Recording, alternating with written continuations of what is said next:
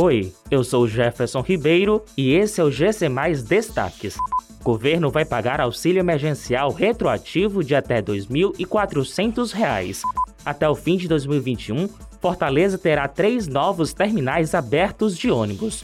Dragão do Mar está com seis vagas de estágio abertas.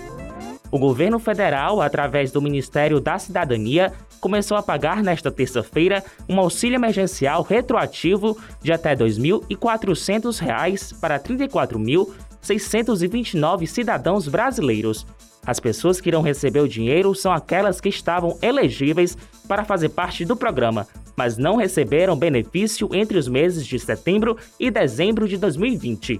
No total, o governo federal vai investir 46 milhões e 7 mil.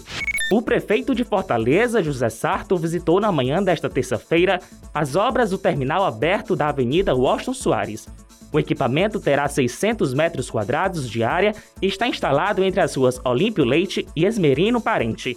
Além deste, estão em fase de obras os terminais da Praça Coração de Jesus e do bairro José Walter, que, de acordo com o Sarto, devem ser entregues ainda este ano e irão beneficiar cerca de 269 mil pessoas o Museu de Arte Contemporânea do Centro Dragão do Mar de Arte e Cultura abriu um processo seletivo para seis vagas de estágio, além da criação de um cadastro de reserva. No total, são cinco vagas de educadores do museu e uma vaga para design. Os interessados em participar da seleção devem enviar o currículo para o e-mail macdragão.ce.gmail.com. Para participar, é preciso ser estudante do nível superior e estar cursando entre o terceiro e o quinto semestre.